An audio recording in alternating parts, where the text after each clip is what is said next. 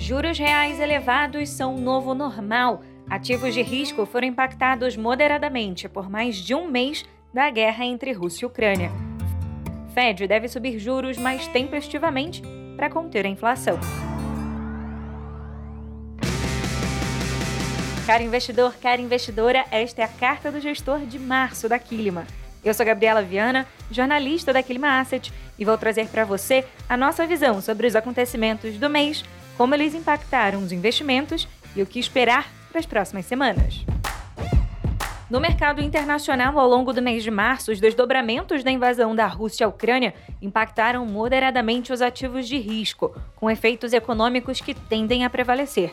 Com isso, a inflação é mais alta e o crescimento tende a desacelerar, depois do impacto inicial de aversão ao risco, as taxas de juros das Treasuries de dois anos voltaram a subir 90 basis points, com a expectativa de aperto mais acelerado de juros pelo Fed e acabaram terminando em 2,34% ao ano no mês de março. Da mesma forma, as Treasuries de 10 anos aumentaram 51 basis points e encerraram o período também em 2,34% ao ano, levantando debate sobre o risco de recessão.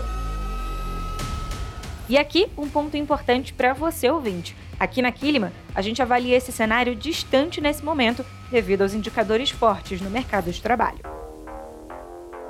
O aumento e o surgimento de novos casos de Covid-19, em especial na China, também implicaram em um novo choque nas cadeias de suprimentos globais e no consequente menor crescimento da economia do país. A política de Covid-0 vem restringindo o crescimento impactando a confiança na economia chinesa.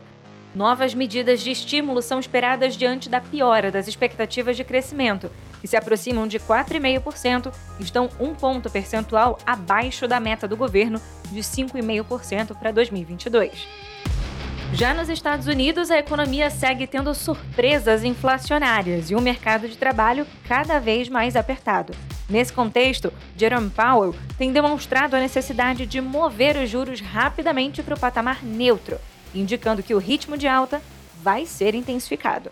Aqui na Kilima, passamos a projetar quatro altas de 50 basis points a partir de maio pelo Fed e duas altas de 25 basis points nas últimas reuniões do ano. Assim, os juros americanos atingirão um patamar neutro no final de 2022.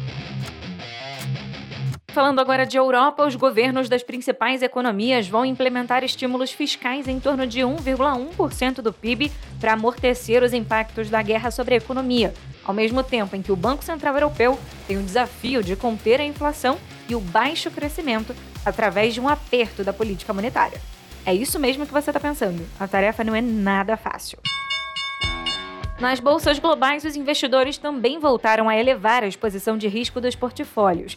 O SP 500 subiu 3,6% e foi acompanhado pelo Dow Jones e o Nasdaq, que registraram altas de 2,3% e 3,4%, respectivamente. Apesar da diminuição da tensão dos mercados em relação à invasão da Ucrânia, o preço do petróleo avançou 7,3% e o minério de ferro subiu 12,7%.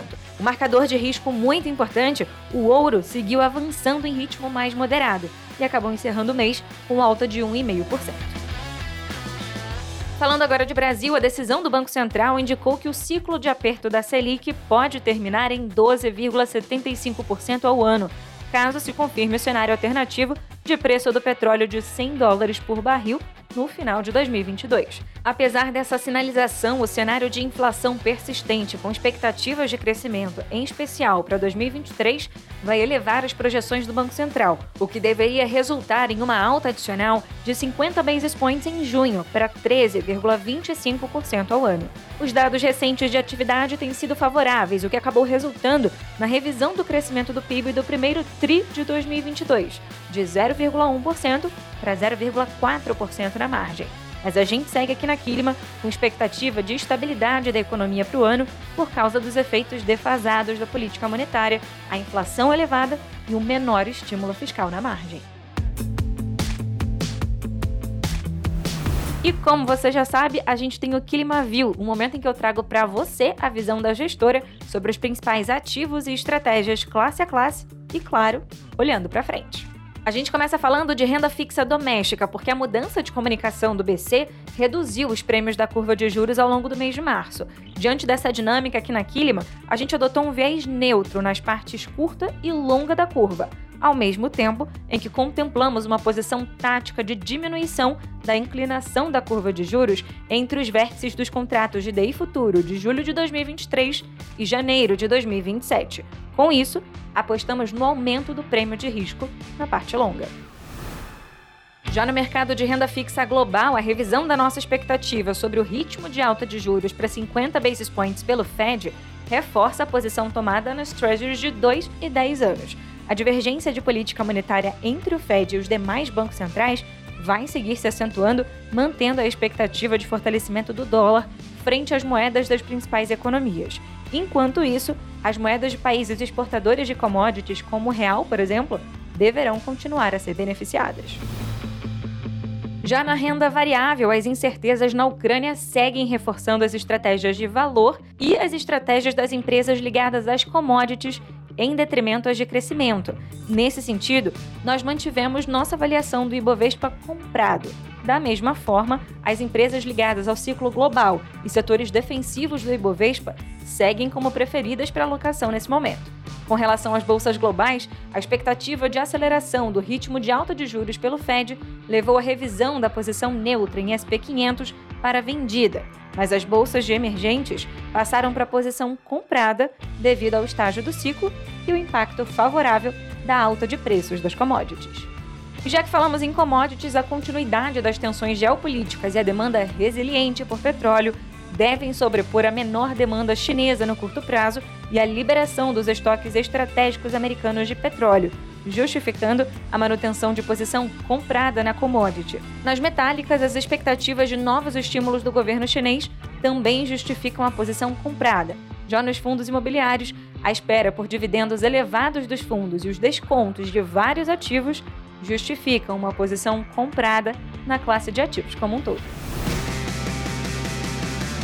A carta do gestor de março fica por aqui. análise completa e os gráficos desta carta, além dos relatórios dos fundos da Kilman, você encontra no nosso site, aqui na descrição do episódio.